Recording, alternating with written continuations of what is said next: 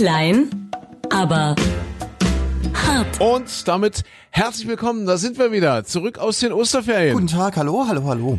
Der Podcast der Herzen, klein, aber hart. Ja, und hart waren die Ferien. Micha musste durcharbeiten. Ich musste ja genau. Für Ja. mich, für mich hart Alltag. Wobei ich habe mich total an diese vier Tageswochen gewöhnt. Also die Woche vor vor Ostern, dann mit dem Karfreitag, die Woche danach und dann diese Woche schon diesen ersten Mai-Feiertag. Ich kann gerne so weitermachen. Für mich ist es kein Thema. Ah, ich sagte, ja, für, für mich auch, natürlich. Ich bin eigentlich auch noch im Urlaubsmodus. Äh, wir waren ja eine Woche weg. Ja. in den Ferien und zwar, wir hatten es ja angekündigt und tatsächlich durchgezogen äh, auf einem Rendezvous mit mit dem Führer, mit mit Rendezvous mit Adolf Hitler oben auf dem Obersalzberg. Warte, dann, jetzt muss ich mich wirklich ausziehen. Also die Jacke, Micha, weil jetzt wird's. du ziehst ja. Ich habe hab meine Jacke auch schon ausgezogen. Warum ist es so warm? Sind das die Es Wechseljahre? Wird, es sind die Wechseljahre und es war ja auch fantastisches Wetter dort über die Osterfeiertage. Deutschland hat's gestöhnt unter der Hitze. Ich glaube 25 Grad, selbst oben in 1000 Meter Höhe auf der Göringhöhe. Jetzt bitte Das, die heißt wirklich Göringhöhe? na, hieß es wohl früher. Also jetzt diesen Podcast bitte nicht falsch einordnen. Ich, ich sage es gleich vorweg. Man muss, um die deutsche Geschichte zu verstehen oder diesen Teil der deutschen Geschichte, zwei Dinge gemacht haben. Man muss in Auschwitz gewesen sein und auf dem Obersalzberg. Ich glaube, dann kriegt man diesen Kontext ganz gut hin. Dann versteht man auch, was da, was da so abging. Also ein bisschen zumindest, rein Du mein- bildlich. Du meinst also das Elend und währenddessen sich die die hohen Mächtigen schön äh, die Berge haben auf den Pelz scheinen lassen, also die Natur genossen haben, ja? Unfassbar, unfassbar. Das Ganze wirklich wie eine äh, Kulisse aus, aus, aus einer Operette, wie so, so ein Bühnenbild, was sie sich dort erschaffen haben. Also erstmal die Berge, ich war noch nie da. Ich, ich, bin, ich bin ja so naiv gewesen, ich war noch nie im Berchtesgadener Land. Ich war noch nie in Berchtesgaden und schon gar nicht auf dem Obersalzberg. Und das ist total spannend. Äh, eigentlich ist ja dort nichts mehr, außer, also abgesehen von dem Dokumentationszentrum, was dort zu Recht seinen Platz gefunden hat und was jetzt aktuell auch erweitert wird, Dokumentationszentrum.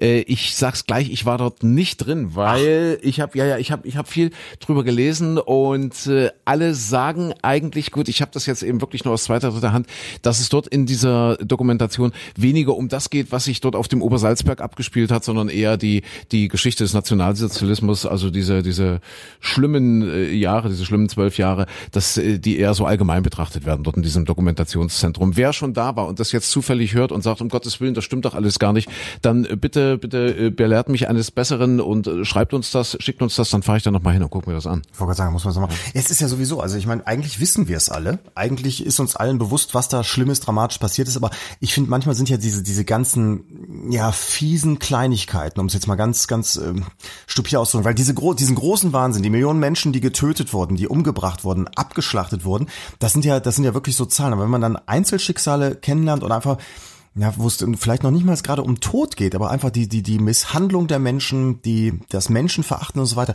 schockiert mich oftmals viel, viel mehr, als wenn man dann hört, es sind so und so viele Men Millionen Menschen gestorben. Ja, ja. Da, da ist, glaube ich, der Mensch einfach, das, der kriegt das im Gehirn nicht so, so, so verarbeitet und hin. Das hat er auch selber nicht hingekriegt. Also die komplette Abwesenheit der Menschenwürde eigentlich in, in dieser Zeit. Ja. Und auf der anderen Seite haben sie sich dort inszeniert, hat er sich ja, der Führer inszeniert als der, als der volkstümliche Kanzler, als der Volkskanzler hat sich da fotografieren lassen in Lederhose und was weiß ich, hat den Menschen dort zugejubelt. Die sind ja wirklich in Scharen zu diesem Obersalzberg gekommen. Das, das gehört auch zur deutschen Geschichte, dass da irgendwie täglich fast 5000 Leute hochgepilgert sind, um irgendwie von Weitem den Führer auf dem Berghof zu, zu entdecken, dass er da auf, auf seiner Terrasse steht irgendwie und äh, um ihm da zu huldigen. Also es, war eine, eine, eine regelrechte Völkerwanderung und die Übernachtungszahlen im Berchtes, äh, Berchtesgaden, das war ja ein kleiner Kurort, so ein kleiner, relativ unbedeutender Kurort, die sind explodiert während der Nazi-Herrschaft, weil die Leute alle dorthin wollten, wo, wo der Volkskanzler thront, wo er seine Wahlheimat hatte. Und äh, ja, er hat das dort wohl komplett verdrängt auch. Also alles das, was dort an Schweinereien, an Wahnsinn, was sich so äh, eigentlich abgespielt hat im, im, im Deutschen Reich und ja nicht nur dort, ja, äh, so mit dieser ganzen Kriegsgeschichte, hat er dort verdrängt. Er, er hat es wohl auch vermieden. Vielleicht hat es auch wirklich nicht, nicht, nicht, nicht auf der Pfanne gehabt, vermieden, über, über das ganze Thema Juden dort zu reden. Also er hat dort wirklich Friede, Freude, Eierkuchen, Landluft, blauer Himmel, weiße Berge. Er hat das dort wirklich zelebriert, dieser Mann, auf seinem Berghof. Vielleicht, vielleicht tickt dann auch so jemand so wie, wie äh, Otto Normalverbraucher, der sagt, wenn ich um 16 Uhr das Büro verlasse, dann lasse ich das die Arbeit zurück und denke nur noch an Familie, Freunde und das Schöne im Leben.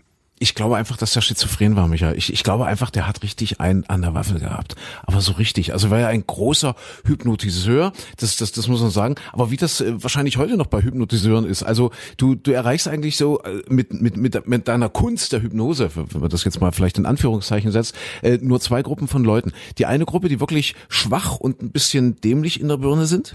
Ja, die, die lassen sich, ja, die lassen sich hypnotisieren, die lassen sich wirklich einfangen und sagen, oh mein Gott, der Messias Messias und die machen dann wirklich alles, was will. Und die zweite Gruppe, die er erreicht hat, das waren die, die sich dann irgendeinen Vorteil von ihm versprochen haben. Ja, die gesagt haben, okay, ich tue jetzt einfach mal so, als, als würde ich diesen Schwachsinn, den der labert und den der auch geschrieben hat. Also alle wussten, also man musste ja eigentlich erkennen, was da, was da kommt, was da, was da wird. Er hat's ja aufgeschrieben ja, fünf Jahre vorher äh, Kanzler geworden ist, Reichskanzler geworden ist. Also es, es war jetzt kein Geheimnis, was der vorhat und was er was der machen wollte. Und ich glaube, diese zweite Gruppe von Leuten, die sich von ihm hat einlullen lassen, das waren einfach die, das waren schlicht die, die gesagt haben, okay, ich, ich ziehe da einen persönlichen Profit raus aus der ganzen Nummer. Also jetzt äh, muss man dazu sagen, du hast jetzt natürlich alle äh, Psychotherapeuten, die Hypnose verwenden für gute Sachen, hast du jetzt direkt auch mit äh, auf deiner Freundesliste drauf, die dir jetzt E-Mails schreiben. Also das nur nur am Rande. Nein, aber äh, das das was ich so schlimm finde und deswegen reg ich mich auch heutzutage über Sachen auf, wenn Leute sagen, ach komm, ist doch gar nicht so schlimm und ah, lass mal. Und das ist ja alles äh,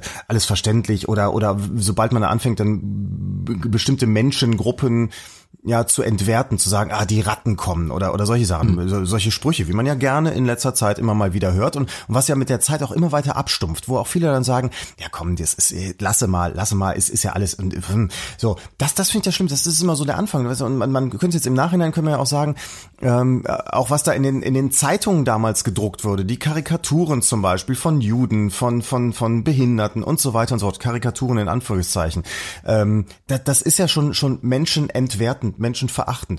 Und damit fängt es ja an. Und das waren auch diese Nutznießer, die du jetzt gerade beschrieben hast. Die haben das ja in Kauf genommen. Also äh, einerseits die, die sich haben einlullen lassen, aber auch eben diese Nutznießer sagen, ja, ach, solange ich hier äh, meine, mein Stahl verkaufen kann an die Regierung, ist doch alles in Ordnung. Aber nein, da hört es halt auf. Ja, definitiv. Und ich bin davon überzeugt, die wussten, wie verrückt der ist. Und die wussten auch, dass der, ja, eigentlich schon, wann, wann wird der Hitler ist 50 geworden, 39, 1939 ist er 50 geworden. Weiß ich deshalb so genau, weil ihm zu Ehren ja dann, also quasi als Geburtstagsgeschenk, hat ihm ja Bormann, sein äh, verrückter Privatsekretär, ja, sowas dort, der Herr vom Obersalzberg, hat ihm ja das sogenannte Kehlsteinhaus bauen lassen. Da mhm. haben also irgendwie dreieinhalbtausend Arbeiter aus, ich glaube vornehmlich Tschechien, Tschechien und anderen osteuropäischen Ländern, also, also jetzt nicht unbedingt Zwangsarbeiter, aber, aber schon rekrutierte Arbeiter haben dort innerhalb von einem Jahr dieses Kehlsteinhaus äh, auf knapp 2000 Meter Höhe gebaut. Wenn man, wenn man sich das so anguckt, das ist schon eine technische Meisterleistung, wie das ablief. Die haben ja dort eine Straße in den, in den Berg gehauen, die, äh, ich glaube, knapp sieben Kilometer lang ist, äh, vom Obersalzberg aus. Und dann äh, kommst du irgendwann an dieses Kehlsteinhaus, das dummerweise leider, als wir da waren, noch nicht, noch nicht offen hatte. Also man konnte es sich noch nicht angucken. Das haben sie äh, nicht weggebracht weggerissen. Das ist stehen geblieben. Das, ja? das ist das einzige, das ist das einzige, was wirklich stehen geblieben ist. Dieses Kehlsteinhaus. Ja, äh, äh, und äh, dort fährst du normalerweise mit dem Bus hoch diese diese Strecke. Du kannst äh, aber eben auch hochlaufen. Allerdings dann direkt oben so die letzten 70, 80 Meter, die waren noch nicht passierbar, weil dort einfach noch zu viel Schnee war jetzt äh, Ende April. Ja, das war irgendwie noch zwei Meter, drei Meter Schnee und da war das noch nicht passierbar. Man konnte bis zu diesem Buswendeplatz gehen und äh, dieser Fahrstuhl war dann eben auch noch nicht in Betrieb. Die haben ja äh, dann für die letzten 100 Meter dort einen Fahrstuhl installiert, also alles ganz schick und alles vom Feinsten und dann ein, ein Riesenstollen, der dann dort erstmal in den Berg geht. Diesen Stollen, der war geöffnet, musst du so entlang schreiten, dann kommst du an den Fahrstuhl. Da haben sie so ein bisschen diesen Vorraum haben sie gestaltet, fast kuppelartig, fast wie eine Kirche, ja, also fast eine andächtige Atmosphäre, wo man dann eben äh, auch andächtig warten musste, bevor äh, der Führer dann den Fahrstuhl herabgelassen hat. Bevor man den Führer, ja, die haben das also wirklich inszeniert. Die haben jeden Besuch dort oben im Killsteinhaus inszeniert. Er selbst, äh, der Adolf, der, der Adi, wie sie ihn dort nennen, äh, der hat das wohl gar nicht so gemocht, weil der die Höhe nicht mochte. Der war wohl nur vier oder fünf Mal selbst äh, nur oben auf dem Killsteinhaus. Aber das ist tatsächlich das einzige, äh, das einzige, was noch dasteht. Was wirklich mhm. noch alles andere ist dort auf dem Obersalzberg komplett weggesprengt. Aber was ich eigentlich sagen wollte, äh, äh, zu seinem 50. Geburtstag, äh, 39, glaube ich, ist das fertig geworden, 38, 39, und da war der körperlich ja schon ein Wrack. Also nicht, also auch geistig, also was man so für Geschichten liest. Ich habe dann viel gelesen dort jetzt in dieser Woche, äh, wenn ihn Leute dort beim Spaziergehen äh, getroffen haben, beim Spaziergang, dort auf seinem Obersalzberg, hat er irgendwie noch, noch ein Teehaus gehabt, ein täglicher Spaziergang. Das war ein Wrack. Der, der muss unglaublich schlimm ausgesehen haben, ganz weiß, mit ganz tiefen Augenringen, zittrig, zitternd. Also der war nicht nur geistig, sondern auch körperlich wirklich ein absolutes Wrack. Und trotzdem haben nicht nur die, die sowieso ein bisschen blöde waren und ein bisschen schwach als Persönlichkeiten, noch an ihn geglaubt, sondern auch die, die ihm geistig und körperlich bei weitem überlegen waren. Ja, mhm. Also selbst, also selbst die hätten spätestens eigentlich mit Kriegsbeginn 39, aber spätestens ein, zwei Jahre später, allerspätestens, erkennen müssen, äh, wem die da folgen, wer sie eigentlich führt, was das eigentlich für ein Wrack von, von, von Mensch, von, von, von Kreatur ist. Und, und sie, sie sind trotzdem mitgelaufen, sie haben trotzdem mitgemacht und haben sich von ihm fehlen lassen. Also das ist, das ist für mich das, das Entscheidende, das Krasse, dass das so ein, ein Männchen war. Wir haben ja äh, beim letzten Podcast darüber gesprochen, dass ich mir so gewünscht hätte, durch ein Wurmloch irgendwie so 80 Jahre mal zurück, weißt du, und, und äh, ihn dort treffen und Durch mit ihm mal reden Loch, ja. vielleicht. Ja, den, den hättest du, wenn du dem wirklich begegnet wärst persönlich, du hättest den umpusten können. Du hättest, das, das war in, in Männlein, das, das, der war Ja. völlig fertig, den, dem hättest du eine Ohrfeige gegeben und der wäre durch, durch, durch den ganzen Raum geflogen und hätte sich nicht mehr bewegt. Und so jemandem, so jemandem ist diese ganze Nation gefolgt und so jemand hat dann eben, selbst als er schon dieses Wrack war, immer noch zig Millionen, ja, wir sprechen ja von 60 Millionen Toten, die dieser Zweite Weltkrieg gefordert hat, hat er immer noch auf dem Gewissen, hat er sich dann immer noch aufgeladen. Also das ist für mich so das, das Faszinierende eigentlich. Ja, aber das, ist ja, das ist ja das, was sich auch immer wiederholt. Also ich meine, zum Beispiel für eine Angela Merkel fährt keiner in den Urlaubsort und stellt sich dahin und jubelt der zu. Bei äh, einem äh, Emmanuel Macron auch nicht. Bei äh, einem Tony Blair auch nicht. Bei einem Gerhard Schröder auch nicht. So, was machen die Leute? Äh, die, die jubeln einem, einem Donald Trump zu, weil er platte Dinge sagt und, und, und äh, sehr einfache Wahrheiten verkündet. Ähm, das hast du meine Güte, wegen in Ungarn bei einem Orban oder oder sonst so. Da- Diese Leute schaffen das. Die haben eine eine Außenwirkung. Ähm, Wahrscheinlich durch diese einfachen Botschaften. Ein Gerhard Schröder ist ja auch so ein bisschen, hat ja einen Hauch von Populismus gehabt, aber trotzdem äh, steckte da ja auch noch was dahinter und der war, der war ja auch nicht nicht äh, völlig ohne Skrupel zum Beispiel. So und da, das ist dann schon wieder zu kompliziert dann für die ganz große Masse. Und wahrscheinlich ist es gar nicht diese Angst. Äh, ja, diesen Adolf Hitler da irgendwie äh, umzupusten, sondern was da, was da mit dranhängt, dass die, dass die ganze, dass das äh, eben Millionen von Menschen an dessen Lippen hängen. Und das ist ja auch immer dieses, man sagt ja auch ganz oft, es gibt so Menschen, die betreten einen Raum und haben so eine Aura um sich und haben den Raum direkt für sich eingenommen und so. Ich glaube, in 80 Prozent der Fälle ist es so, dass das einfach so aufgeladen ist, dass das dann eben, weiß ich nicht, der Vorgesetzte ist oder äh, jemand, den man vorher aus aus Funk und Medien kennt und so weiter und dann dann interpretiert man das so rein. Und wahrscheinlich ist das dann damals eben bei ihm genauso gewesen und ist auch heutzutage noch bei einem Papst so, dass man sagt, oh, der hat diese wahnsinnige Ausstrahlung. Ja, ja, ja, Aber in Wirklichkeit sind es einfach die 100 Menschen, die drumherum stehen, die den Gang frei halten, die Wache, Spalier stehen und so weiter, die das Ganze so aufladen. Vielleicht ist das- aufladen, ja, richtig, Vielleicht ist das damals auch so gewesen. Vielleicht Man- wären, man- hätten wir auch diese Wirkung, wenn wir einfach genügend Leute um uns herum hätten, die uns einfach die Tür aufhalten. Man, man spricht ja auch davon, äh, als er diese großen Fackelzüge organisiert hat. Wir kennen es ja nicht nur nicht nur vom Hitler, das war ja dann später auch auch leider noch noch üblich, äh, dass die immer so im Kreis gehen mussten. Also dass der Eindruck entstanden ist, da würden wirklich hunderttausende Menschen in Berlin vor der Reichskanzlei irgendwie äh, mit Fackeln unterwegs sein und und dem Führer huldigen. Und in Wirklichkeit waren es eben, es waren sicherlich ein paar Tausend, aber es waren eben keine hunderttausend. Und diese paar Tausend, die mussten immer im Kreis marschieren, damit es möglichst nach viel aussieht. Ja. Und äh, so, so, so, ja, die haben Die wissen, wie man es also, macht. Wirklich inszeniert. Aber interessant ist dieses diese äh, Privathäuser für für solche Führungspersönlichkeiten. Überleg jetzt mal, jetzt würde heute sich jemand hinstellen, weiß ich nicht, der Zetsche von von Daimler käme an und sagt, liebe Angela Merkel, wir schenken Ihnen ein Haus. So, wäre doch ein, ein mega Skandal, würde überhaupt nicht gehen. Aber in anderen Ländern funktioniert das. Oder die, die, die, die haben solche Kleptokratien, dass die sich das selbst irgendwie irgendwo so, so, so ein Ding dahinstellen oder so ein Riesenschloss. Was ich letzt, letztens auch erst wirklich richtig erfahren habe, das letzte Mal, dass das in Deutschland wohl so funktioniert hat, also hier, wir, wir reden nicht über das, das Rhein-Eck-Haus da vom, vom, vom Christian Wulff oder so, wo es ja auch schon äh, irgendwelche dubiosen Kredite aus dem Freundeskreis gab und so weiter, wenn man sich auch fragt, äh, geht das alles so mit rechten Dingen zu mir, leiht niemand so viel Geld. Aber das letzte Mal, dass es wirklich auffällig war, war wohl bei Konrad Adenauer, wo ein, ein Unternehmer ich habe jetzt vergessen, was für eine Firma war, jedenfalls ein mittelständisch bis, bis größeres Unternehmen, die haben dem eine Villa in der Eifel gebaut, so, so mitten ah. in, ins Nirgendwo rein. Und ähm, die Ruine kannst du heute wohl auch noch finden, ist, ist aber nicht ganz einfach. Und da hat Konrad Adenauer dann irgendwann, da wurde das Ding, war stand schon im Rohbau mhm. fertig da, hat er irgendwann Manschetten bekommen und gesagt, ach, vielleicht ist es doch nicht ganz so gut. ja. äh, lass mal lieber sein, bau ja. mal nicht weiter. Aber das war auch so eine Nummer. Das letzte Mal, dass jemand versucht hat, einem Kanzler Kanzler so ein Haus einfach mal Na, so zu schenken. Aber, aber, aber, Moment, das, das würde der Führer jetzt nicht auf sich sitzen lassen. Nein, also äh, er hat wirklich, also dieses Kehlsteinhaus, über das ja. wir gerade schon gesprochen haben, das ist ja jetzt nichts Großartiges. Das ist ein bisschen repräsentativ, aber jetzt ein paar Diplomaten äh, wurden dort empfangen, viel mehr ist da oben ja nicht passiert. Äh, das wurde tatsächlich, das war wohl ein Geschenk der NSDAP an, an den Führer zum Geburtstag. Aber alles andere, Berghof und so weiter, das war ja erst eine kleine Ferienhütte, relativ unscheinbar, äh, wo er schon äh, vor der Machtergreifung gewohnt hat, äh, hat das dann irgendwie auch ganzjährig gemietet dort. Und äh, als er dann Reichskanzler wurde, hat das tatsächlich gekauft. Und er hat das wohl tatsächlich alles aus seiner äh, Privatschatulle bezahlt, weil Adolf Hitler ein sehr, sehr reicher Mann war. Er hat allein durch, durch, durch dieses Buch, äh, Mein Kampf, Millionen verdient.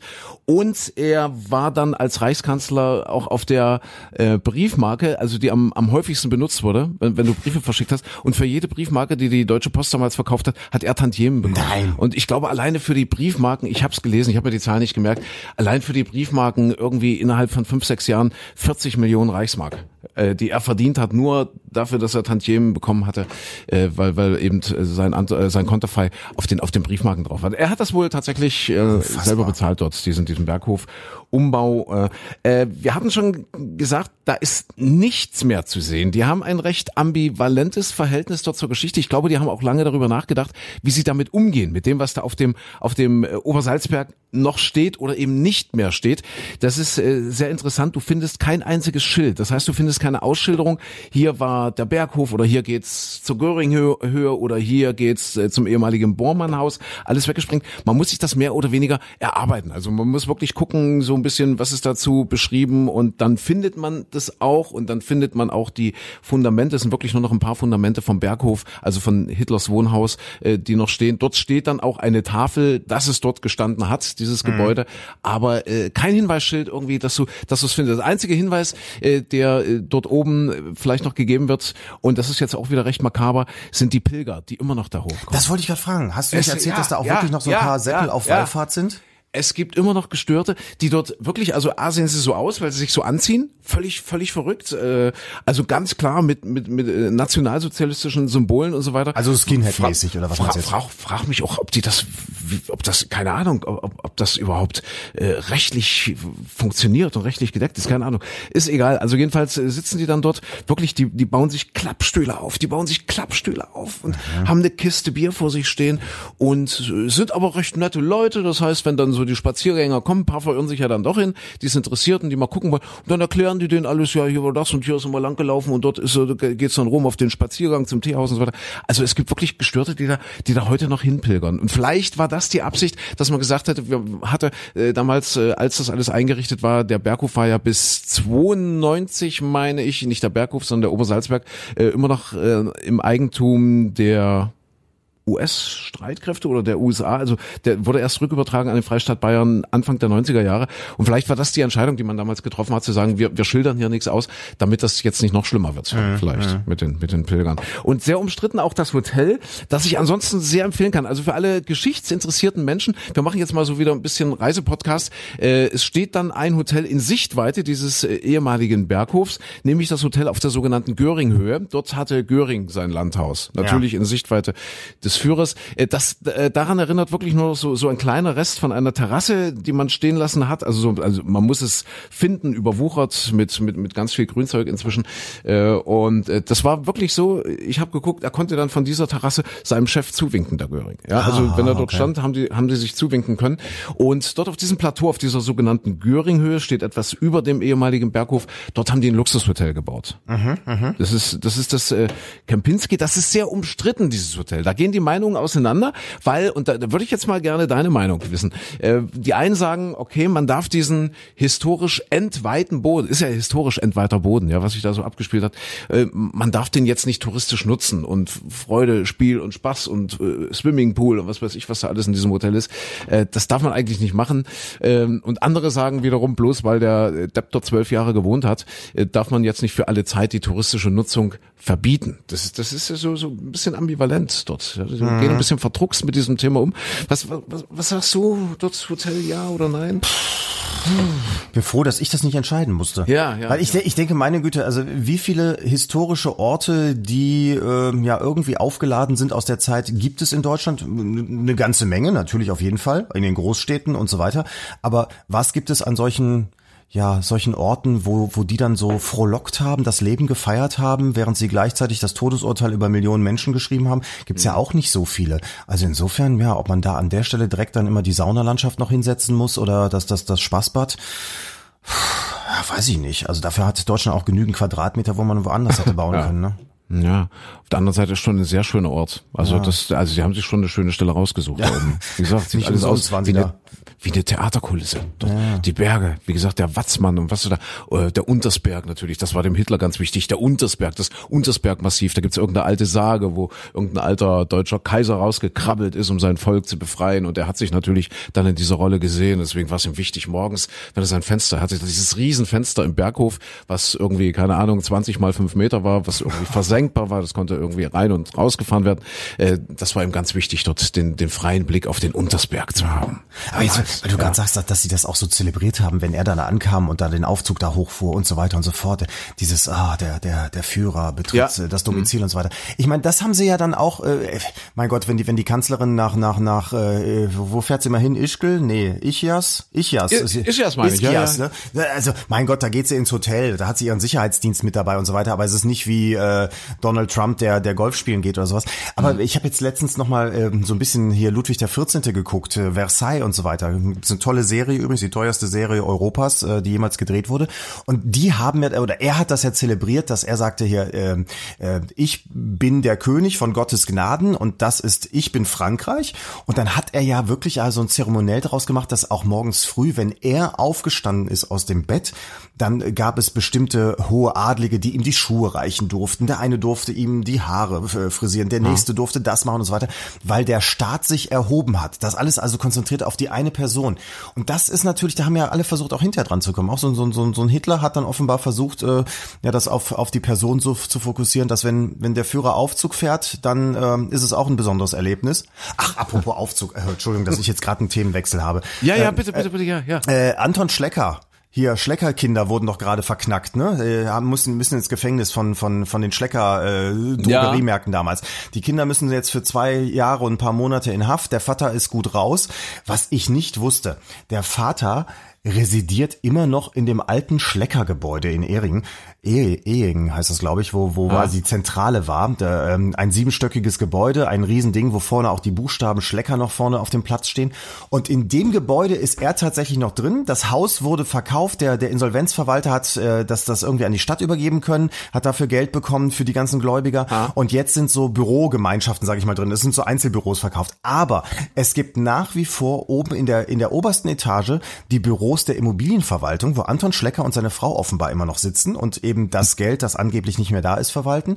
Und es gibt immer noch den Schlüssel für den Aufzug. Und wenn die den Schlüssel drehen, weil sie mit dem Aufzug runterfahren wollen, dann ertönt im Aufzug die Stimme, Sonderfahrt, bitte verlassen Sie den Aufzug. Nein. Mhm. Und, und dann muss alles aussteigen. Nein. Weil der alte Saftsack, der gerade seine Kinder ins Gefängnis geschickt hat, weil eigentlich steckt er ja doch hinter allem, aber äh, auf dem Papier sind halt die Anteilseigner die Kinder gewesen. Und der schickt seine eigenen Kinder jetzt in den Knast, aber hat immer noch den Vorrangschlüssel für den Aufzug. Da muss Unfassbar. Ich, muss ich jetzt gerade an, an, den, an zwei Saftsäcke auf einmal. Also, Unfassbar. Ja. Wo sind die Alliierten, die dieses Gebäude bombardieren? Ja, richtig. Und meinetwegen da wirklich wirklich ein Hotel. Ja, jetzt jetzt wird's ja anders genutzt. Aber, aber stell dir vor, du bist jetzt Mieter, ja. du machst so ein kleines nettes Start-up, verkaufst, weiß ich nicht, Hundedecken gehäkelt im Internet oder sowas, mietest dich da ein und dann stehst du im Fahrstuhl, fährst in deine dritte Etage, in deine kleine Bude da rein und dann hörst du, Donnerfahrt, bitte verlassen Sie sofort den Aufs, weil der alte Sack da, Ja, da plötzlich ja, Äh, äh, mal wieder das Haus verlassen möchte. Ich fass es nicht, fass Ja. es nicht. Ja, möchte mich auch gleich entschuldigen, dass wir hier heute so ein bisschen historisch rückblickend unterwegs sind, aber das ist eben auch äh, sehr spannend, dass die Alliierten äh, den Berghof wirklich erst zwei Tage vor Kriegsende bombardiert haben. Ach. Und äh, da gehen ja auch Legenden um, äh, warum haben die das nicht eher gemacht? Warum sind die nicht, also ich glaube ab, oh Gott, so, so geschichtlich fit bin ich auch nicht, aber ich, ich meine so ab, ab 41, 42 ging das schon los, dass deutsche Städte bombardiert wurden, also die Alliierten Bombenangriffe geflogen haben. Warum erst am vorletzten oder vorvorletzten Kriegstag, warum erst der Berghof? Das ist sehr, sehr spannend. Die einen sagen auch, ach, wer weiß, was der, was der, was er da für Beziehungen hatte, der Hitler. Die anderen sagen, nein, es gab ganz sachliche Gründe, weil man gesagt hat, man wusste nie genau, ob er wirklich da ist. Dann war das Ziel für die Alliierten zu unwichtig, obwohl es ja eine politische Bedeutung eigentlich hatte. Ja. Dann haben gesagt, ja, wer weiß, ob wir das treffen. Wir können uns aufs Wetter dort in den Bergen nicht verlassen, ob die Flugzeuge es überhaupt sehen. Sind die das Flugzeuge waren überhaupt alles, so weit südlich gekommen? ja, sie sind ja dann schließlich so weit gekommen. Ja, Im April äh, 45. Ja gut, aber dann hatten sie ja ja dann erstmal schon, schon, schon Standorte sozusagen im Norden. Also äh, vorher. aber stimmt, das kann, das kann auch sein, dass, dass sie, dass sie gar nicht so weit gekommen. Ich, ich weiß es ehrlich gesagt aber nicht. interessant ist ja dann äh, so, so Legenden dann auch aufbauen, ne? Ja, ja, total spannend. Und äh, interessant ist auch, äh, die hatten ja dort ein weitreichendes Bunkersystem sich gebaut, ja, äh, weil die, also die wussten, das, die wussten, dass sie Dreck am Stecken hatten. Ich meine, ein normaler, ein, ein, ein, ein, ein Führer, jetzt wäre ja auch schon so an zu quatschen. Also, also ein normaler, äh, äh, ähm, ja, Mensch, der einem, einem, einem Land vorsteht, der baut sich doch keine Bunker, um, weil er Angst haben muss, äh, dass, dass mal irgendwas Schlimmes passiert. Die wussten genau, dass sie Dreck am Stecken hatten. Die haben wirklich diesen, diesen ganzen Obersalzberg, Obersalzberg, haben die, haben die unterbunkert. Gibt's, gibt's riesen Bunkeranlagen mit, mit, also fast schon mit luxuriösester Ausstattung, mit, mit großen Räumen, Schlafräumen, äh, Baderäumen, riesen Verpflegungsareale, Räume für die Schutzmannschaften, Wachmannschaften und so weiter und so fort. Das kann man sich übrigens in Teilen noch angucken. Das geht sowohl wohl im äh, Dokumentationszentrum, wo ich nicht war, und dann gibt es ein Gebäude stehen geblieben. Ein einziges Gebäude aus dieser Zeit auf dem Obersalzberg ist stehen geblieben. Das ist ein Hotel, das heißt das äh, Hotel zum Türk. Türken, wirklich Hotel zum Türken. Das hieß damals schon so bei Hitler. Das ist das einzige Gebäude, was stehen geblieben ist. Dort haben die wohl irgendwie die SS-Wachmannschaften untergebracht, weil das auch in unmittelbarer Nachbarschaft von äh, diesem Berghof stand. Und äh, von dort ging dieses Bunkersystem los. Und dort in diesem Hotel kann man sich tatsächlich die Bunker anschauen. Und das ist schon erstaunlich. Also für mich die Erkenntnis, die wussten wirklich, dass sie Dreck am Stecken hatten. Ja, aber wussten interessant auch diese- ganz genau. Und äh, haben aber sich dann diese- diese- wie die Ratten dort eingebuddelt. Die, diese, diese Scheinheiligkeit dann auch. Ich Ja. meine, es war in Düsseldorf, also sozusagen alte Heimat.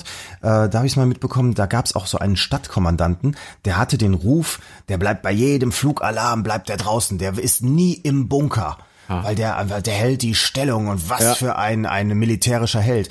Ja, dann nach Kriegsende haben sie festgestellt, mh, er war nie im Bunker, weil er hatte einen Privatbunker. Ei. So, da hat er sich dann eingebuddelt sozusagen, aber nach außen hin dieses Nein, während die Fliegerangriffe kommen, betrotze ich dem Ganzen und bleibe draußen, um euch zu beschützen. Hm, Ja, den hatte übrigens der Göring auch, ja, Mhm. auf seinem auf seinem Göring-Hügel in, in Reichweite, in Sichtweite zum Hitler.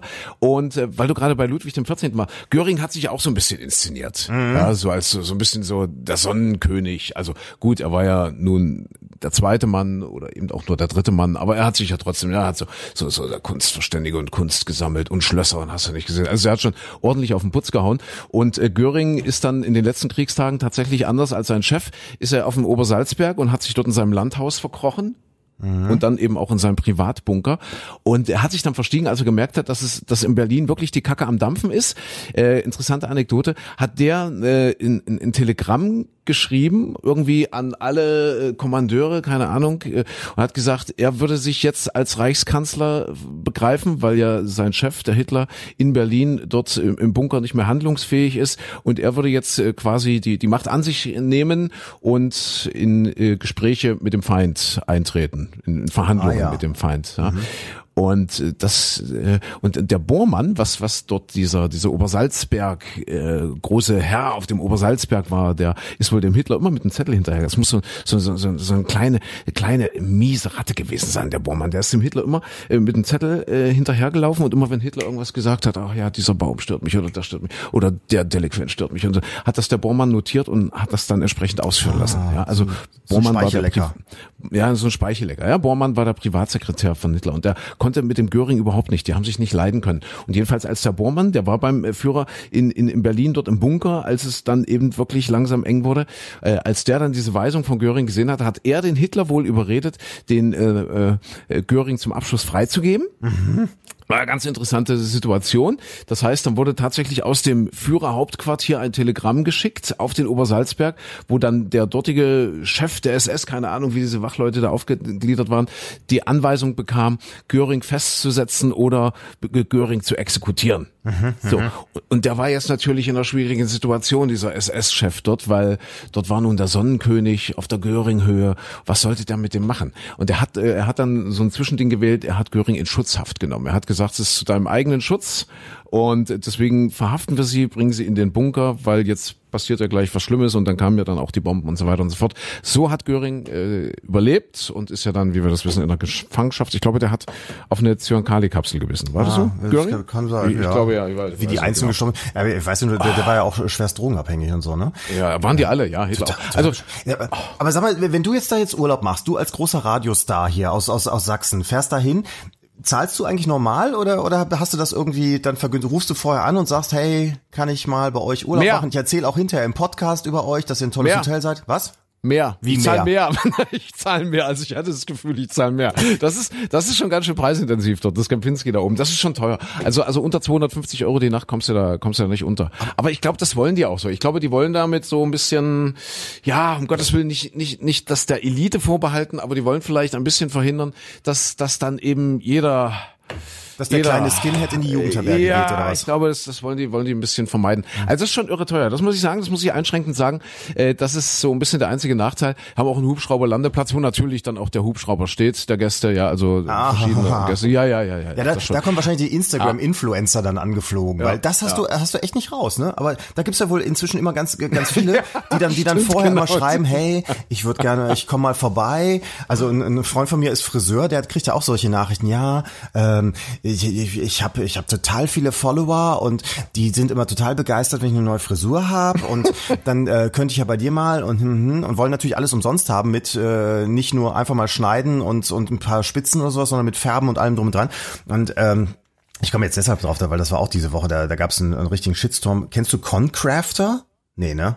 Concrafter. Der heißt eigentlich also, Luca Scharpenberg. Gehört habe ich das. Jetzt, jetzt sind wir wieder beim Paluten-Thema. Ja, so, so ja? ungefähr. Siehste? Der ja, hat 3,7 Millionen Abonnenten. So, so und der, der, weißt du, der würde nicht wie du da einfach den doppelten Preis bezahlen fürs Hotelzimmer. Ja. Der würde vorher sich auch melden und, und sagen, hey Leute, ich mache dann auch mal ein Video von euch und so und äh, dafür übernachte ich aber eine Woche bei euch um, umsonst. Ja, der, der, was aber auch nicht mehr immer klappt. Der hat das wohl versucht, mhm. in, in einen Club reinzukommen und hat dann da äh, auch den, den geschrieben und hin und her und sagte, ja, wollte er schon äh, gerne einen Tisch reserviert haben und äh, also Alkohol sollte auch mit drin sein und ja. so weiter. Und dann hat der Club dem wirklich geantwortet, äh, äh du, unser Club läuft, wir brauchen brauchen dich nicht. Äh, kannst mhm. gerne herkommen als Gast und, und deine, deine Drinks auch selbst bezahlen, alles okay, aber ansonsten, nee, ist nicht. Und dann hat dieser Luca, dieser 23-Jährige, hat das seinen 3,7 Millionen Followern, da, da überleg mal, 3,7 Millionen bei 80 Millionen Einwohnern, hat, hat das dann gepostet und sich darüber aufgeregt und was das denn für ein arroganter Club wäre und so weiter und so fort. Und das Schöne ist, aber es schlägt dann auch mal um und dafür haben sie ihn dann jetzt zur, zur Sau gemacht. Also seine ganzen Follower haben gesagt, mal, was bist du denn für ein arrogantes Ding? Äh, natürlich musst du deine Getränke mal selbst bezahlen, das kann ja nicht sein. Siehst du, deswegen, ich wollte nur warnen, falls du jetzt als Radiostar auf die Idee kommst, beim nächsten Urlaub dann ja. ne, hier diesen Podcast vorzuführen und sagen, pass auf, ich habe über euch erzählt, jetzt kriege ich das Zimmer mal für 20 Euro die Nacht. Da, äh, funktioniert funktioniert wirklich nicht. Äh, und ich habe ich hab's ja im Nachhinein kam mir noch die Idee. Das ist ja die große große Ungerechtigkeit in unserer Gesellschaft. Im Nachhinein kam mir die Idee, pass mal auf, du nimmst einfach diese Hotelrechnung, reichst sie beim Steuerberater ein und sagst, das war eine Recherchereise. War es ja auch, weil ja. wir reden ja jetzt drüber. Ja, ich habe mich als Journalist und Ansager im Radio einfach mal schlau machen wollen. Wie sieht das da oben aus? Wie sind die Verhältnisse? Wie sind die Bedingungen? Äh, Bedingungen? Äh, braucht man ja auch mal ein paar Tage, ja. um das wirklich durchzurecherchieren. Ja. Und weißt du was, was der Steuerberater sagt? Sagt, der sagt, naja, das ist ja schön und gut, das geht prinzipiell schon, so eine Recherchereise, aber das Finanzamt lässt dieses Fünf-Sterne-Hotel nicht durchgehen. Also wenn, wenn, ja, wenn dann Pension oder maximal drei Sterne, das würden die dann akzeptieren und für angemessen halten bei einem Journalisten. Wenn aber zum Beispiel ein Thomas Gottschalk dasselbe machen würde, ja, ja. Äh, dann würde man sagen, ja, völlig okay, wenn ein Herr Gottschalk recherchiert, dann muss der natürlich im Fünf-Sterne-Hotel äh, äh, logieren. Der kriegt das dann ersetzt, weil das auf seiner, auf seinem Niveau, auf seiner Niveauebene da ist. sieht man, welches Niveau seiner, du bist. Ist das, ist das eine Sauerei? Du bist zwei Sterne plus. Ja. Ganz klar vom Finanzamt festgelegt. Zwei Sterne plus. Naja, Ja. zwei Sterne, ja. Oder, oder Gut. Jugendherberge. Ja, Ja. aber eigentlich ist es ja auch logisch. Mein Gott, es ist ja äh, aus Steuergerechtigkeitsgründen äh, könnte man jetzt als Gesamtsteuerzahler auch sagen, ja, es ist ja richtig. Du hast ja, du hast ja eigentlich, eigentlich ja so Urlaub gemacht und hast aber nebenbei dich interessiert. Psst, Vielleicht mal, psst. Ich habe recherchiert. ja, vielleicht, vielleicht zur Hälfte. Du hättest einfach mal vielleicht die zwei Recherchetage in der Pension zum Goldenen Hirsch verbringen sollen und dann vielleicht eben noch zwei Wellness-Tage, um das, die ganzen Eindrücke zu verarbeiten. Vielleicht das, ja. Und der Hitler konnte das auch von der Steuer absetzen da oben, garantiert. So ungerecht Ganz ist die sicher, Welt. ganz ja. sicher, ganz sicher. Ich weiß gar nicht, ob der Steuern bezahlen musste. Naja, so. Das ist wie bei der, ist das wie bei der Queen, die muss ja auch keine Steuern bezahlen, die wird ja an sich selbst bezahlen. Siehste, lass uns mal über was Schönes denken. Apropos Queen, was, was heißt Schönes? Ähm, ein wichtiges Thema noch, der japanische Kaiser dankt ab. Oh ja, Aki, Akihito, heißt er Akihito? ich glaube ja. Akihito, Akihito. Ah, Gerade gerade heute, da wir es Ja? gerade aufzeichnen hier am Dienstag miteinander sprechen. Tatsächlich, Ja. tatsächlich. Der hat wahrscheinlich auch einen Fahrstuhl, wo er sagt, so jetzt bitte alle aussteigen, wenn er ihn nutzt. Bitte verlassen Sie den Fahrstuhl. Eine Ich kann es nicht Sonderfahrt. fassen. Ich kann es nicht fassen.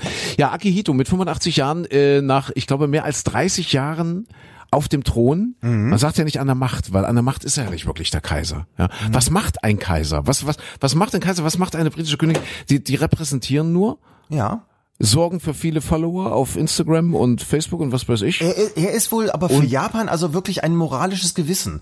Tatsächlich. Also, ja, der hat, Ja. also man, man mag ja über die Japaner mal viel schmunzeln und, und gerade das ist ja, muss ja wohl unglaublich äh, hart sein, dass das zeremoniell am, am, oder die Etikette, das Protokoll am japanischen Kaiserhof, dass, dass auch ganz viele von denen wirklich unter Depressionen leiden und, und auch die, die ähm, jetzt bald neue Kaiserin hat ja jahrelang keinen Nachfolger bekommen. Es war ihre einzige Aufsage, äh, Aufgabe sozusagen, ein Kind zu bekommen und hat äh, schwer depressiv da richtig dran zu knapsen gehabt.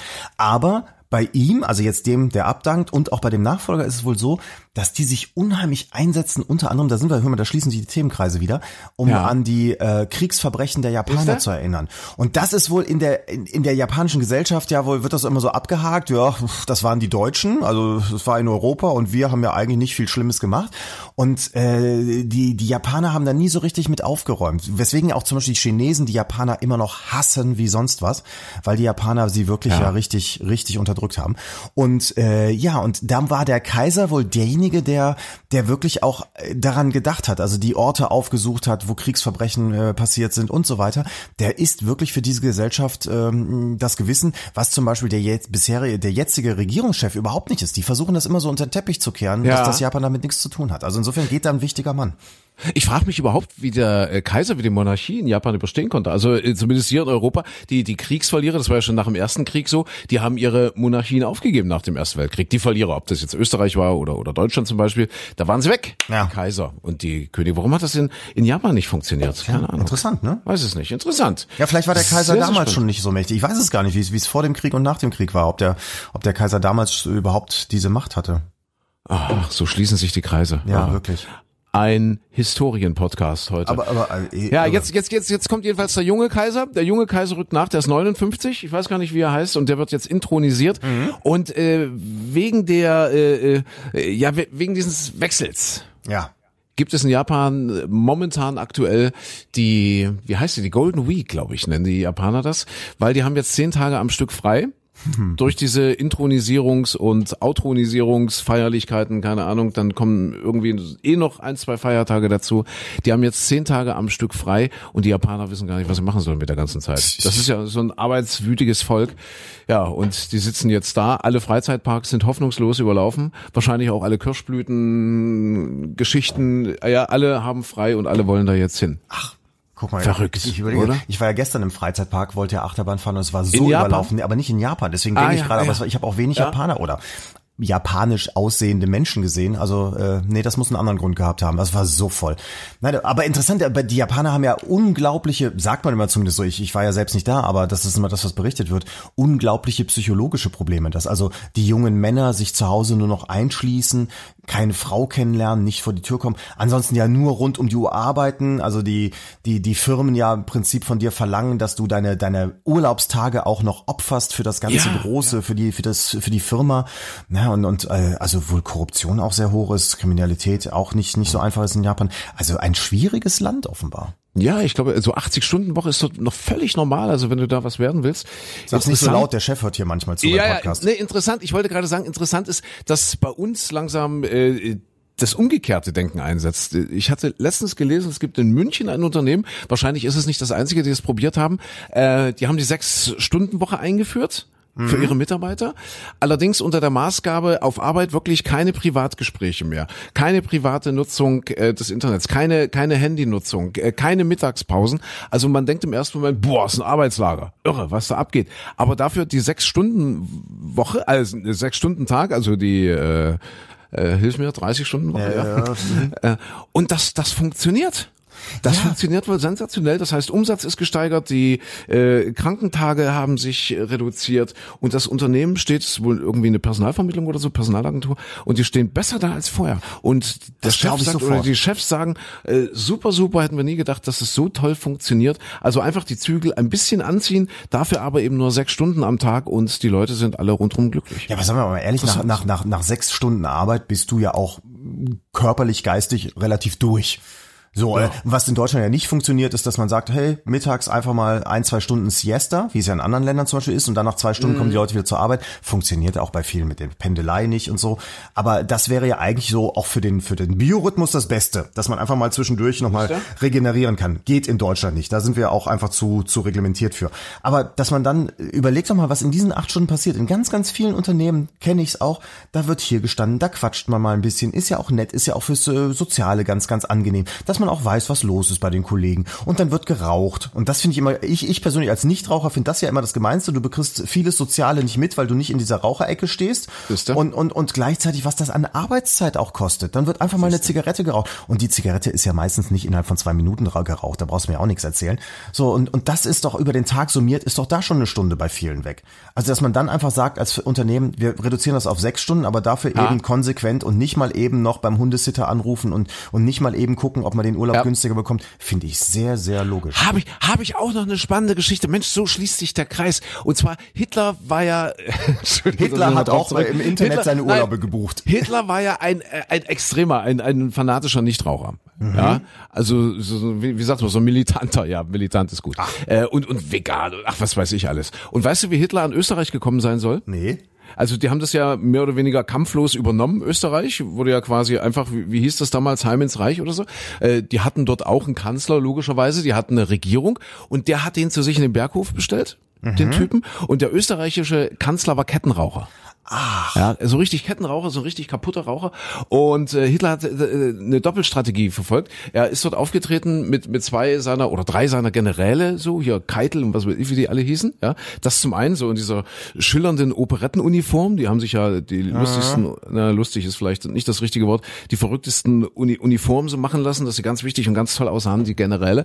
Äh, mit denen hat er sich umgeben und er hat diesen österreichischen Kanzler nicht rauchen lassen äh, während der Verhandlung. Und das war wohl wohl für den Kanzler aus Österreich so schlimm, dass der gesagt hat, nur dafür, dass er eine Zigarette rauchen darf, gibt er Österreich her und sagt, okay, alles klar, komm, übernimm das Land. Ja, das mag vielleicht, ein bisschen, mag, mag vielleicht ein bisschen überspitzt sein, aber ich glaube, bei diesen Verhandlungen, hatten wir das letzte Woche oder äh, letztes Mal, als wir drüber gesprochen haben, dass, dass Gerhard Schröder da auch Hans Eichel als Finanzminister sozusagen übertrumpft ja, hat, weil der ein bisschen ja. weggenickt ist. In solchen genau. Verhandlungen musst du Sitzfleisch haben. Also, und ich würde mich ja zu Tode langweilen und einschlafen, aber dann bist du der Verlierer dieser Verhandlung. Mhm. Das geht einfach ums Körperliche irgendwo. Ach, aber, aber apropos, Entschuldigung, dass ich jetzt gerade wieder den, den Bogen mache, aber das war, war auch für mich so, so eine Erkenntnis dieser Woche. Ähm, dieses, dieses, also sagen wir, Aushandeln untereinander. Wenn du zum Beispiel über eine Straße läufst und der Bürgersteig ist relativ schmal und da laufen zwei Menschen aufeinander oder an der Ampel zum Beispiel. Du gehst am Ampelüberweg, kommt dir jemand entgegen. Wer weicht aus? Das ist ja wie, wie im, ja, im Wilden ja, Westen. Stimmt, stimmt. Hast du auch das Gefühl, dass du häufiger ausweichst oder wie, wie, wie, wie geht das bei dir? Ich glaube, das redet, redet man sich ein. Äh, normal ist ja so eine gegenseitige Ausweichbewegung, ja. dass beide ausweichen, oder? Eigentlich Und wenn man ja. einmal stur gerade ausbleibt, sofort, ja, eckt man an. Das stimmt, du hast recht. Also, also aber ich, ich glaube, man muss, also ich weiß es nicht. Ja, doch jetzt, wo du, wo du sagst, ich habe noch nie drüber nachgedacht, aber ich bin wahrscheinlich auch ein Ausweichtyp. Ich habe auch, ich habe auch das Gefühl, ja. dass ich immer ausweiche und die anderen laufen immer geradeaus. Oder zum Beispiel auch, wenn man zu zweit läuft. Also ganz viele, auch gerade ähm, Ehepaare oder sowas, die laufen dann Schulter an Schulter und wenn dann zwei Leute entgegenkommen, wird's einfach zu eng. Ja, und wer weicht aus? also ich habe das Gefühl, ich oder wir sind dann immer diejenigen, die die zusammenrücken, ausweichen und ganz viele machen keinen Schritt. Ich habe da so die Faxen dicke. Ich habe jetzt aber diese Woche nämlich, das war ja. bei Bento äh, muss man jetzt auch mal ne erwähnen, es ist ein Artikel äh, mit diesem Spiegel, das jüngere Spiegel-Dingsbums Ja, da so. Er hat eine, eine Frau, wie heißt sie denn, wie heißt sie denn, wie heißt sie denn, die Wiebke, glaube ich, Wiebke war es, Wiebke oder war es Inken? Jedenfalls, äh, sie hat es ausprobiert, hat einen Selbstversuch gemacht, weil es wohl so ist, es haben Studien schon in den 90er Jahren ergeben, schreibt sie, dass meistens die Frauen ausweichen. Ach was. Ja, also in, in ganz vielen Fällen ist so, Männer rennen einfach stur geradeaus und die Frauen weichen immer aus. Und generell ist es wohl auch schon bei kleinen Jungs so, dass die so territorial veranlagt sind, dominanter, sich immer ihren Weg bahnen und die Mädchen schon ausweichen. Das setzt sich wohl in der Gesellschaft dann bis an die Ampelphasen durch. Und die hat den Selbstversuch gemacht und hat gesagt, so, ich nehme mir jetzt vor, ich weiche nicht aus. Ich weiche keinem aus. Und das Gleich ja die, die Dörte, oder? äh, nee. In- Inken, wie heißt sie denn? Inken. Wiebke. In- Wiebke Inken, ist es. Wiebke, ja, ist egal, ja, so, ja, okay, sie hat okay. sie hat's gemacht und äh, es gibt auch sie hat auch ein Video dazu reingestellt und das muss man sich mal das muss man sich vor allem auch mal angucken. Ha. Es ist erschreckend. Also es ist wohl so, dass bei dann auch ganz oft die Männer einfach stehen bleiben, die lassen es drauf ankommen, die gehen Ehrlich? keinen Schritt zur Seite, die steht Brust an Brust sozusagen mit dem Typen. Manche verstehen das dann auch als Flirten. Und Ja. es ist ganz oft so, dass sie dann auch tatsächlich nachgibt und dann zur Seite geht, weil der, der Typ, dieser Macho, einfach keinen Schritt zur Seite macht. Und sie hat dann im Laufe dieses, dieses Selbstversuches, das hat sie in ein paar Stunden gemacht, was wohl auch sehr viel Überwindung kostet, ähm, ist es so, dass sie eine einzige Frau aus Versehen angerempelt hat, sich sofort entschuldigt hat und die Frau auch. Und das war aber die einzige und mehr als 10, 12, 15 Männer sind wirklich in sie reingerannt. Keine Entschuldigung, kein gar nichts. Also wir Männer sind echt Alter. arme, arme Wichte. Also, Also du und ich, wir sind ja die Ausnahme. Wir sind jetzt, wir sind die ausweichenden Typen, deswegen kriegen wir auch nie einen eigenen Fahrstuhl. nee, eben. Ja. Ich hätte auch so gerne einen Schlüssel dafür. Ja, richtig, genau. Aber äh, Wahnsinn, ne? Also muss man sich angucken. Also Männers, die ihr gerade zuhört, guckt euch das an. Bei Bento äh, Titel ist ähm, Männer nicht ausweichen. Was passiert, wenn eine Frau versucht, eine Stunde ihren Weg zu gehen? Guckt es euch an. Es ist ein Lehrstück. Sehr schön. Das ist doch endlich mal Mehrwert hier Ja, auch in unserem eben. Podcast. Ja. Wir müssen uns beeilen, weil das Studio äh, wird gleich wieder gebraucht. Ich stehe ja noch im Radiostudio, während du irgendwo gemütlich gerade in Nordrhein-Westfalen Im Wetterstudio guckst, sitze. Im, im Wetterstudio Ja. sitzt, genau. Also insofern, äh, die Zeit drängt. Was haben wir? Wir haben ja so ein bisschen Reisepodcast heute. Was ich sehr spannend äh, finde, in Norwegen hat das erste Unterwasserrestaurant eröffnet. Ach, Hast du das schön. gelesen? Nein. Was ist ja, das? Das erste europäische Restaurant unter Wasser. Im, Im Ander sitzt man fünf Meter unter dem Meeresspiegel und kann durch ein 40 Quadratmeter große Scheibe, das ist schon groß, die Unterwasserwelt bewundern. Das ist doch toll. Uh. Ist aber ein bisschen, ein bisschen beängstigend auch. Ja, ja, ja. Also wenn das so weitergeht mit dem Klimawandel, gibt's in Holland bald viele von diesen Restaurants, muss ich auch sagen. Ja. Ja, aber in Holland gibt's nur frittiertes Essen. Da muss man nicht hinfahren. Und man muss sich die Frage stellen, wer beobachtet wen? Beobachten die Menschen die Fische oder oder vielleicht ist es ja auch eine Attraktion für die Fische, dass sie dass sie sagen, Da, oh. da schwimmt so ein Hai vorbei und sagt, guck mal, Ja, dich, da- oh, dich könnte ich mir auch als Fischstäbchen vorstellen. Ah ja, hast, du, hast du das hast du das gehört mit diesem weißen Wal? Ja. Mit diesem Beluga Wal, der ja äh, irgendwo ganz handsam war. Ich weiß gar nicht, war, war das auch Norwegen? Äh, Norwegen oder weiß- Schweden irgendwo? Auf jeden Fall Skandinavien ist aufgetaucht, ne? Irgendwo da und, und die haben doch wohl eine Spionageausrüstung an dem entdeckt. Ja, zumindest so ein Ring, äh, so, so, so, so ein Riemen, wo eine Kamera befestigt werden konnte und man vermutete, äh, also gab es irgendwie die, direkt die Gerüchte. Jetzt, jetzt bin ich mal der Russland-Verteidiger an der Stelle, Ja, was du ja sonst ja. immer bist, wo, wo Ja. man sagte, ah, das könnte ein russischer Spionagewal sein.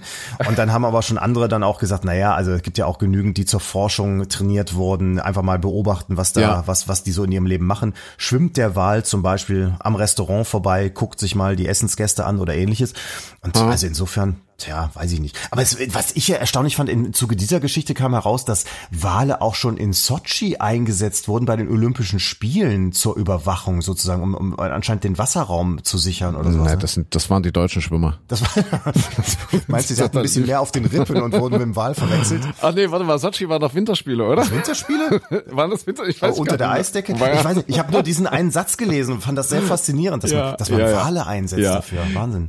Nee, das finde ich sehr spannend. Das sind ja auch so Sachen, die oft auf, äh, gerne in Umlauf gebracht werden. Gerne auch aus Großbritannien. Theresa May, wir erinnern uns da an diese Geschichte mit, mit, mit irgendwelchen Giftsubstanzen. Und da ging es ja ganz schnell, dass man gesagt hat, der russische Geheimdienst und überhaupt. Was gibt's Neues von Theresa May? Ich wollte das auch, Eigentlich. ich habe das eben gesagt, Ja, während wir so sprachen, habe ich so überlegt, Ja. interessant, dass wir diese Woche so überhaupt nicht über den Brexit reden können, weil Ja. es ist total still. Man hört Es seit dieser still. Verschiebung gar nichts mehr, ne?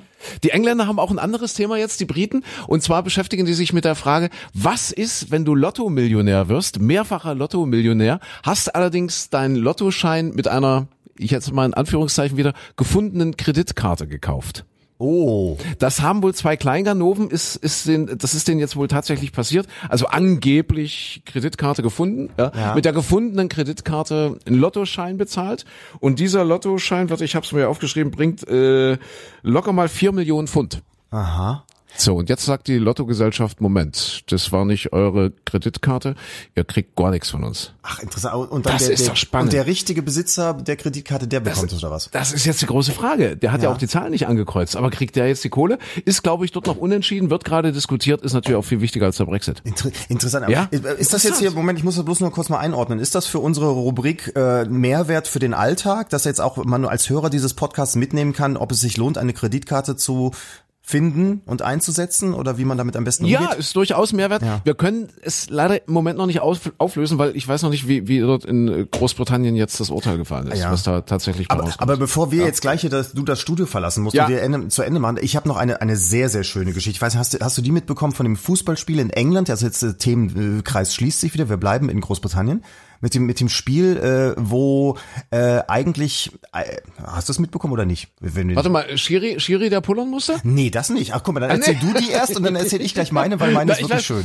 Ich habe nur Halbwissen. Ich, ich weiß, es gab irgendein Fußballspiel, wo der Schiedsrichter, es muss auch ein Erstligaklub gewesen sein, auch nicht in Deutschland, äh, wo der Schiedsrichter das Spiel unterbrochen hat, weil er pullern musste. Das ist ja wie bei uns hier. Na ja. Ich meine, bei uns ist der Unterschied, wir Ja. sind nicht erste Liga. So, Ja. aber du musst doch zwischendurch auch dann irgendwann mal. Das ich bin ist- schon erstaunt, dass es heute so lang geht.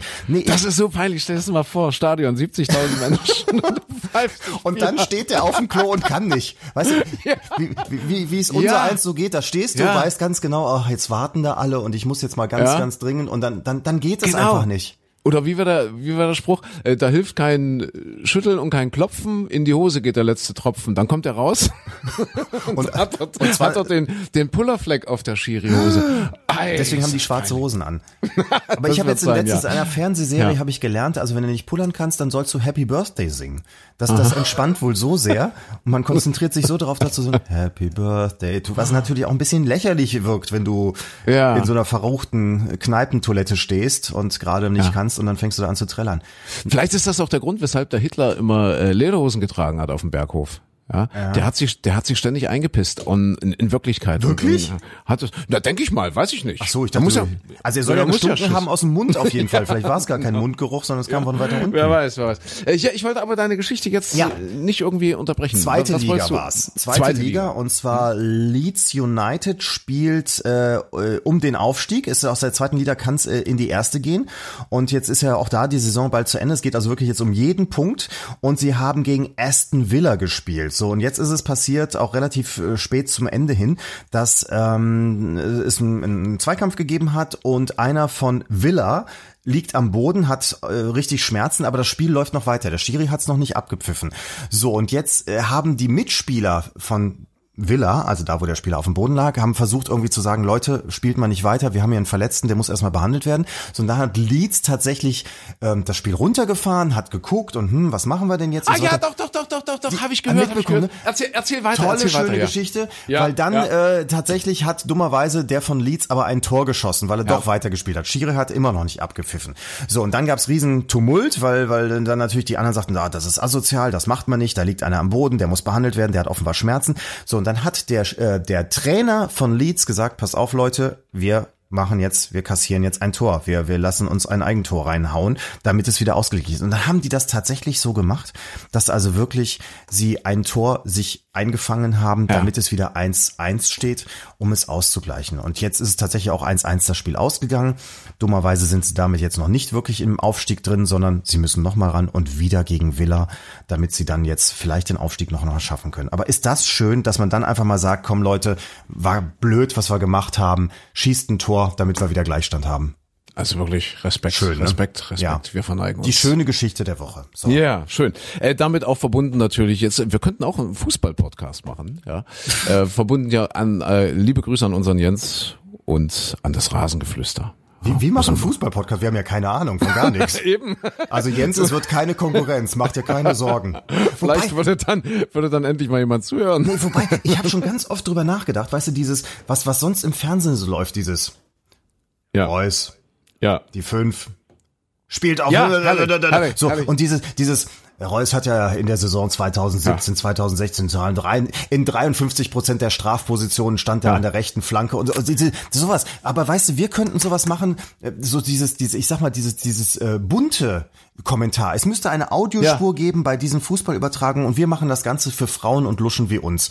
Also gut, es gibt es gibt ja Frauen, die wirklich an Fußball interessiert sind, die Ahnung ja. haben wie wir. Aber, ja. aber ich sag mal für für für so wie jemand wie uns, die keine Lust haben, sondern sagen, ach guck mal, er hat ein neues Tattoo hm. und das Tattoo hat er sich übrigens stechen lassen, als er im Urlaub war.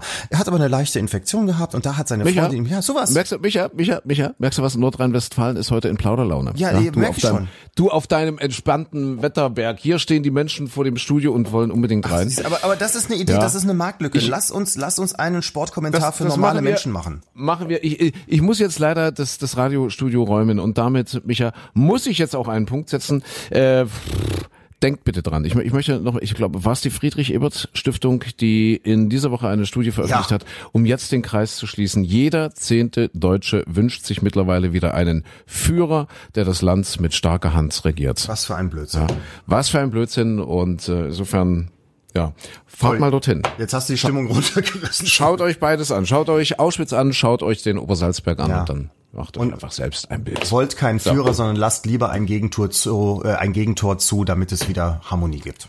Punkt. So ist es. Ja, lieber lieber als Fußballmannschaft führen als als Führer. Richtig, genau. Ja, so.